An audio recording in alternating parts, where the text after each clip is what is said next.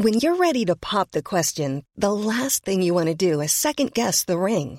At Bluenile.com, you can design a one-of-a-kind ring with the ease and convenience of shopping online. Choose your diamond and setting. When you find the one, you'll get it delivered right to your door. Go to Bluenile.com and use promo code LISTEN to get $50 off your purchase of $500 or more. That's code LISTEN at Bluenile.com for $50 off your purchase. Bluenile.com code LISTEN.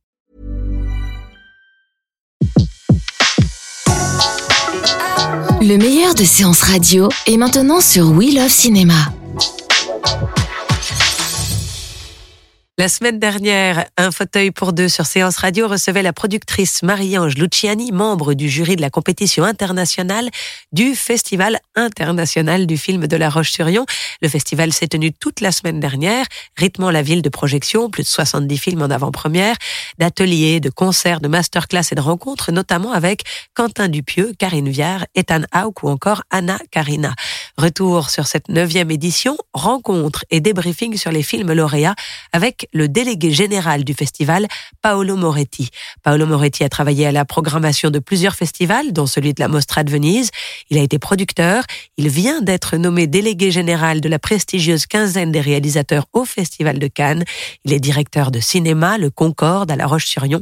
Et il est également donc à la tête du Festival international de La Roche-sur-Yon pour la quatrième année consécutive.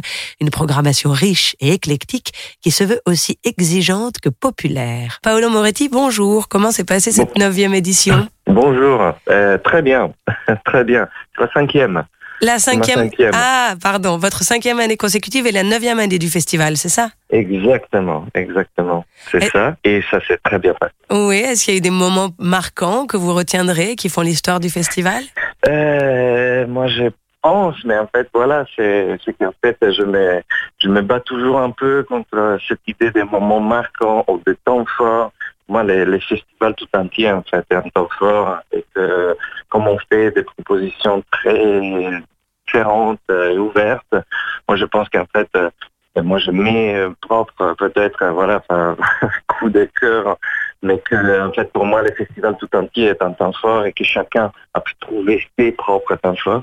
Donc, bref, c'était riche, en tout cas. D'accord. très riche et il y avait, euh, voilà, il y avait, euh, il y avait plus de cinquantaine de films en première et il y a eu plusieurs invités qui sont venus Ouais. rencontrer le public. Euh, c'était une belle fête, euh, le public en hausse, il y avait une très, très belle atmosphère. Bref, et une belle édition. Euh, sur ces compétitions, plus de plus d'une cinquantaine de films en avant-première, euh, euh, et puis quatre compétitions, c'est bien ça? Oui, plus cinq, plus, plus le public évidemment. Et Eh il y a oui. aussi le prix du public. Est-ce que Oui, vous pouvez nous parler du palmarès? Quels ont été les films récompensés? Alors, les films récompensés ont été euh, plusieurs. Il y a une, une, une jeune révélation, euh, Nathan Ambrosioni, avec son film Les drapeaux de papier. Oui. C'est un film euh, d'un réalisateur euh, étonnant. Euh, il avait 18 ans quand il a tourné le film et il en a 19 maintenant. Oh. C'est un, très, très, très jeune talent, très, très, très prometteur. Et alors lui, il a eu quel prix? Il a eu le prix Trajectoire BNP Paribas, c'est les, les prix les, de le film Les drapeaux de papier, les, des papiers donc. Oui. C'est un jury de lycéens qui lui a attribué les prix. Euh, mais il a aussi euh, euh, les prix du public, c'est-à-dire que tous les nouveaux films, tous les films, euh, les longs métrages euh, qui étaient présentés pour la première fois en France concouraient au prix du public. Et en fait, voilà, il, il se battait quand même contre des films de, de, de, de très haut profil, comme bah, les nouveaux films de Steve McQueen ou le nouveau film de Lantimos. Ou, voilà, c'est- battu quand même contre des films de, de cette taille-là. Et bah, néanmoins, il a remporté, il a conquis le public. Ensuite, euh, il y a eu la compétition Nouvelle Vague où il y a eu deux mentions spéciales. Euh, un film japonais qui s'appelle Oui. euh, One Cut of the Dead en original, Ne coupez pas, euh, titre français. C'est l'un des cas cinématographiques de l'année. C'est un film qui a voilà réalisé dans le cadre d'un atelier, euh, qui a coûté euh, peu plus qu'une voiture moyenne. Il a coûté 27 000 dollars et euh, qui euh, n'arrête pas de faire exploser des voilà des, des box office à droite et à gauche. En tout cas, c'est l'un des succès les plus inattendus au box-office japonais. Ah ouais. C'est un film des zombies, mais qui est aussi un mécanisme mé- métacinématographique réjouissant. C'est une, euh, c'est un faux film des zombies qui cache une, une comédie familiale et, et qui cache aussi un discours sur le cinéma. C'est vraiment un film d'une, intelligence euh, réjouissante. Et alors pour la euh, compétition internationale ah, c'est pas fini la compétition Nouvelle Vague, ça Ah, c'était que des mentions. Euh, il y a aussi le discours d'acceptation glorieux de Nicolas Chauvin, de Benjamin Crotti, euh, qui faisait aussi sa première française. Et euh, comme dans la compétition Nouvelle Vague, c'est un peu le territoire de, de expérimentation, voilà, des expériences comme ça et de recherche de nouveaux langages. Euh, et on mélange les courts-métrages et les longs-métrages. C'est-à-dire que des courts-métrages, longs-métrages, moyens-métrages concourent au même Oui. prix et euh, au même titre. Et euh, donc c'est un, c'était un plaisir en fait de voir que le jury a, a primé un, un court métrage comme Oui. euh, le prix principal. Euh, il s'agit d'un château l'autre d'Emmanuel Mar euh, qui, euh, qui a eu sa première mondiale à Locarno, euh, qui euh, était présenté donc pour la première fois en France ici et que le jury a choisi de, de primer. Euh, le jury était par, par- entre autres composé par, euh, par Teddy Williams, un réalisateur, euh, Ouais. et César Vessier, un metteur en scène, un réalisateur, et euh, par Adina Pinquilier, qui est la réalisatrice qui a remporté l'Ours d'Or euh, cette année à, à la Berlinale avec son long métrage Pacheminois. D'accord. Et voilà, c'est un jury qui a, qui a choisi euh, ce film d'Emmanuel Mar, d'un château l'autre. Et pour la compétition internationale, euh, donc un jury composé par Marie-Ange Luciani, la productrice Avec qui on a pu de- parler la voilà. semaine dernière, oui. Des 120 battements par seconde, les réalisateurs euh, franco-israéliens Nadav Lapid et le directeur de la semaine de la critique euh, de Venise, de la Mostra de Venise, John Nazzaro, qui euh, ont choisi d'attribuer un prix ex aequo à deux films qui étaient présentés aussi en première ici, donc La Favorite de Yorgos Lantimos, qui a remporté les prix spéciaux du jury à la Mostra de Venise cette année et qui donc remporte à nouveau un prix spécial du jury ici, ex aequo avec Profile, un film de Timur Bekmambetov qui a été réalisé sur la voilà avec la technologie avec la cette nouvelle forme de narration que que Timur Bekmambetov développe depuis quelques années qui s'appelle Screen Life. Euh, Mhm. tout le film se passe sur un écran d'ordinateur. C'est euh, extrêmement efficace et très bluffant. Et euh, on sent voilà on sait à quel point la recherche qu'il y a derrière en fait contribue à faire évoluer euh, les langages. Et euh, ben, moi je suis extrêmement extrêmement content qu'en fait le film euh, les, jurys euh, aient su voir ce qu'on a vu aussi dans, dans ces films en termes de nouveautés explosives euh, en termes de réinvention de d'écriture et enfin, il a attribué les grands prix du jury euh, international Ciné Plus, c'est-à-dire un prix qui est doté de 15 000 euros par euh, Ciné Plus, euh, un préachat droit, droit de diffusion en télé, euh, à What You Gonna Do When the World's on Fire de Roberto Minervini, qui est une compétition à Venise cette année, et que ce même fin de semaine a remporté les prix du meilleur documentaire à- au Festival de Londres, au BFI. Eh ben. Donc c'est C'est merveilleux parce qu'on vous sent complètement habité par ce palmarès. Vous défendez ces films euh, comme si c'était les vôtres. Et alors, je voulais savoir, vous parliez tout à l'heure du fait que dans euh, euh, cette sélection de films, euh, le- vous- ne faites pas attention au genre, aux nationalités, aux durées. Vous pouvez mettre un court métrage en face d'un long métrage dans la même sélection. Je voulais savoir sur quels critères vous sélectionnez les films pour le festival. C'est- Ils sont deux critères fondamentaux. Euh, je dirais que le, le critère principal est celui de la nouveauté. En fait, c'est donc euh, ce sont des films nouveaux qui doivent euh, jouer un effet découvert, Ouais. mais euh, pas seulement en termes chronologiques, même si effectivement en termes chronologiques, donc euh, des films qui n'ont pas été présentés en France, qui n'ont pas eu la chance d'une exposition canoise, ça c'est l'un des critères. D'accord. Et l'autre, l'autre critère, c'est que la nouveauté ne, se, ne s'arrête pas à la- à l'aspect chronologique. C'est-à-dire que C'est la nouveauté dans le film, dans le. aussi, voilà, dans, le- dans la proposition, dans l'écriture, en Bien fait, euh, voilà, les films doivent incarner quand même quelque chose de, de l'ordre de l'esprit contemporain euh, qui est qui est très difficile à, à détailler, en tout cas, euh, mais sont des films qui nous convainquent et qui qui ne voilà qui ne réutilisent pas forcément des des des- des- des- des codes trop établis, mais qui essayent, au risque de l'imperfection, de, de proposer quelque chose de nouveau. Et alors justement, avec cette sélection qui est à la fois éclectique, internationale, qui n'a que faire des genres, et à travers cette sélection, c'est un vrai regard sur le cinéma d'aujourd'hui et sur le monde qui est posé. Et je voulais savoir, au regard de cette programmation et de ce festival, comment va le cinéma, comment va le monde? Est-ce qu'il y a des grandes tendances, des thèmes et des façons de filmer nouvelles? Quelles sont-elles? Euh, c'est difficile de- d'identifier des tendances. Euh, Et euh, franchement, je n'ai pas, voilà, je n'ai pas une piste, je pas une fil rouge. Cela veut dire peut-être aussi quelque chose, dans le sens que Probablement, oui. c'est- Sur la voilà, diversité. c'est- très difficile, c'est-à-dire que c'est très difficile de trouver des choses en commun. Il y a des films qui se parlent, évidemment, euh, parce qu'une fois qu'on a, euh, a complété la sélection, comme on choisit jamais des films pour les sujets ou pour euh, voilà pour leur dimension informative, on se rend compte nous-mêmes aussi en fait euh, quand on quand on établit la grille de programmation, on trouve que voilà il y a des il y a des correspondances qu'on n'avait pas forcément vues jusqu'à ce moment-là. Et en effet, ça du fait que bah, les artistes sont quand même euh, les, les, les personnes qui sont les plus les plus sensibles, censées être les plus sensibles à l'esprit du temps, au zeitgeist, et qui donc euh, il y a des choses évidemment qui, qui sont dans les temps présents, qui sont interceptées et, et élaborées, même si de façon très différente, par les artistes. Je euh, suis dans l'impossibilité la plus absolue de, de, de voir ou de, de lire avec clarté Non, mais c'est très Ouais. intéressant justement qu'il n'y ait, pas nécessairement de, de, de tendance, de grandes tendances. Dites-moi, j'ai vu que les donc vous revendiquez ce caractère international du festival. J'ai vu que les films viennent d'Europe, des États-Unis, d'Amérique latine et même du Japon, mais il m'a semblé que rien ne vient du continent africain. Pourquoi? Euh, parce que je ne sais pas. je, je ne sais pas.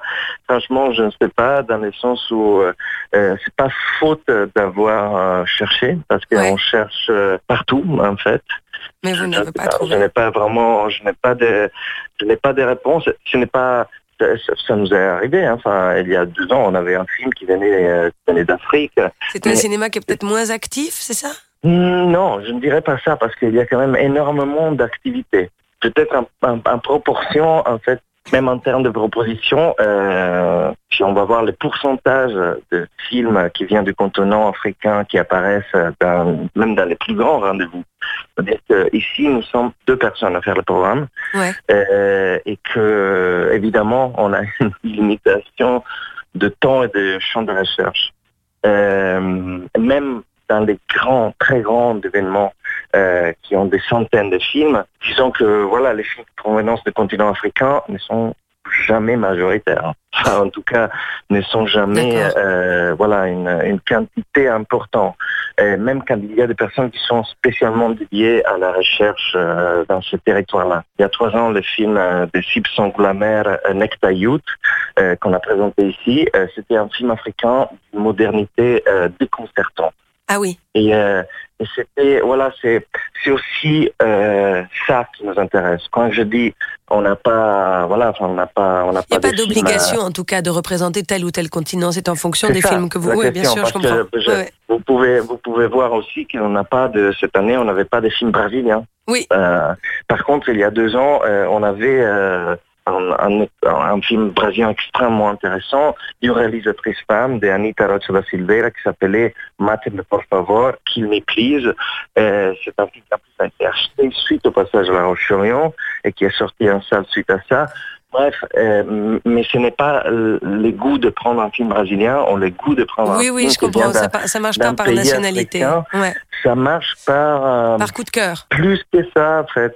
Ça marche par le fait que, voilà, ce, ce sont des films que, indépendamment de leur territoire, nous, ce qui nous intéresse, c'est vraiment pas jouer euh, les, les planisphères euh, et les petits drapeaux sur les pays. Mm. Ce qui nous intéresse, c'est vraiment témoigner de des visions extrêmement modernes, contemporaines, euh, notamment en termes d'écriture cinématographique. D'accord.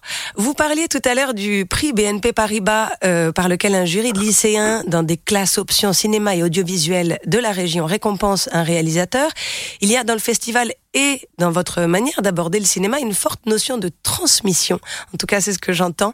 Est-ce que c'est important pour vous? Est-ce que le cinéma, la cinéphilie par extension, c'est une éducation, euh, notamment de ces jeunes? Moi, j'en suis profondément convaincu. dans le sens où euh, moi j'étais, voilà, j'étais exposé au cinéma. je pense le premier film que j'ai vu, j'avais 6 ou 7 ans. Oui, c'était quoi? Je, je, suis alors, je peux citer un Walt Disney. Euh, moi, j'ai des images très vagues euh, en tête, mais je me, je me rappelle de l'effet que ça m'avait fait. Et les premiers vrais films, enfin, pas un dessin animé que j'ai vu, c'était un film totalement effrayant. Ah bon? C'était, euh, oui, c'était The Day After. C'était un film, en fait, d'une simulation sur les lendemains de la guerre atomique.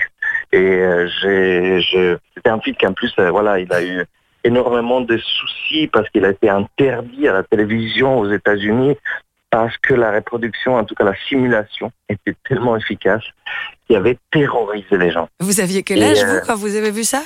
Je pense que j'avais 7-8 ans. Et, donc ça vous a attiré vers le cinéma plus que dégoûté? Ah non, mais euh, en fait, ça m'a.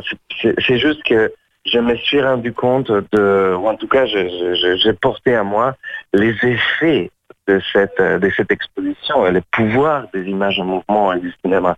C'est-à-dire que bah, ce sont des images qui, euh, à, 8 ans, euh, me permettaient de, d'élaborer les mondes dans lesquels je vivais. Donc du coup, je me suis rendu compte, plus ou moins inconsciemment, de la force et la puissance que, que, que le cinéma avait. Et je, j'en suis, je n'en suis jamais revenu, je crois. C'est une émotion que vous avez déjà retrouvée au cinéma? Bah, que je retrouve pas tout le temps, heureusement. Enfin, si j'arrêtais de croire voilà, ce pouvoir des images, c'est c'est vraiment ces grandes capacités des images de, nous permettre de penser le monde. Moi, je suis extrêmement convaincu que notre cerveau pense par image et que plus on le nourrit d'images, on le nourrit de, de, de significats, euh, mieux on imagine le monde. Et que donc, euh, voilà, l'éducation à l'image, euh, ou en tout cas l'éducation, l'exposition au cinéma, c'est un aspect fondamental de cet enrichissement du vocabulaire sémiotique avec lequel on pense le monde. Et que donc, euh, et donc voilà, offrir cette possibilité au public de très jeune âge jusqu'au lycéen, c'est euh, quasiment un devoir civique pour ce qui me concerne. On parlait de euh, votre première séance. Qu'est-ce qu'on peut vous souhaiter pour votre prochaine séance? Est-ce qu'elle est déjà prévue? C'est quoi le prochain film que vous allez voir? J'aimerais savoir. Là, pour l'instant, vraiment, euh, on est dans l'après-festival et l'idée de ne pas avoir de film à voir là tout de suite, mais malheureusement, il y en a. Vous faites une petite diète là ou... Je vais commencer avec le prochain film que je vais voir. Je pense que ça va être un film qui nous est proposé pour la sélection de la quinzaine de réalisateurs et que donc je suis tenu à voir le plus vite possible et qu'avant les fins de semaine, c'est sûr que je vais voir l'un de ces films qui nous sont proposés pour la quinzaine. Alors justement, avant de se quitter, un petit mot sur la quinzaine des réalisateurs, quand même, de toutes nos félicitations. Euh, pour, pour donc cette sélection parallèle du Festival de Cannes. Vous avez été nommé délégué général. Quel va être votre rôle? Comment vous l'envisagez? Comment vous voyez venir ce festival? Euh, Mon rôle, euh, ça va être sélectionner des films avant tout. Oui. Et, euh, et surtout, et, et ensuite d'imaginer aussi les évolutions possibles en termes de, de structure, d'organisation, de, propositions. Euh, c'est une partie pour moi extrêmement voilà importante pour ma formation de cinéphile. Je pense qu'il y a énormément de films qui sont qui sont sortis de la quinzaine qui ont contribué à ma formation en tant que cinéphile, en tant que personne même. Et euh, c'est un un immense honneur. Je sens une énorme responsabilité euh, à, à, faire, à faire continuer justement cette tradition et cette histoire euh, qui a révélé au monde euh, voilà, des réalisateurs qui ont marqué l'histoire du cinéma ensuite. Donc c'est avec, c'est avec ce désir-là, cette envie-là et, et une certaine humilité aussi face à l'histoire qui me précède que je m'approche cette tâche. Euh, merci beaucoup Paolo Moretti d'avoir partagé ce fauteuil pour deux et répondu à nos questions. Alors donc on vous retrouve à Cannes et puis l'année prochaine pour fêter et souffler les dix bougies du Festival international du film de La Roche-sur-Yon. C'est d'accord? On vous rappelle dans un an? Parfait. Au plus tard, peut-être avant. À très bientôt sur Séance Radio. Bonne journée. Au revoir. Au revoir. Retrouvez l'ensemble des contenus séances radio proposés par We Love Cinéma sur tous vos agrégateurs de podcasts.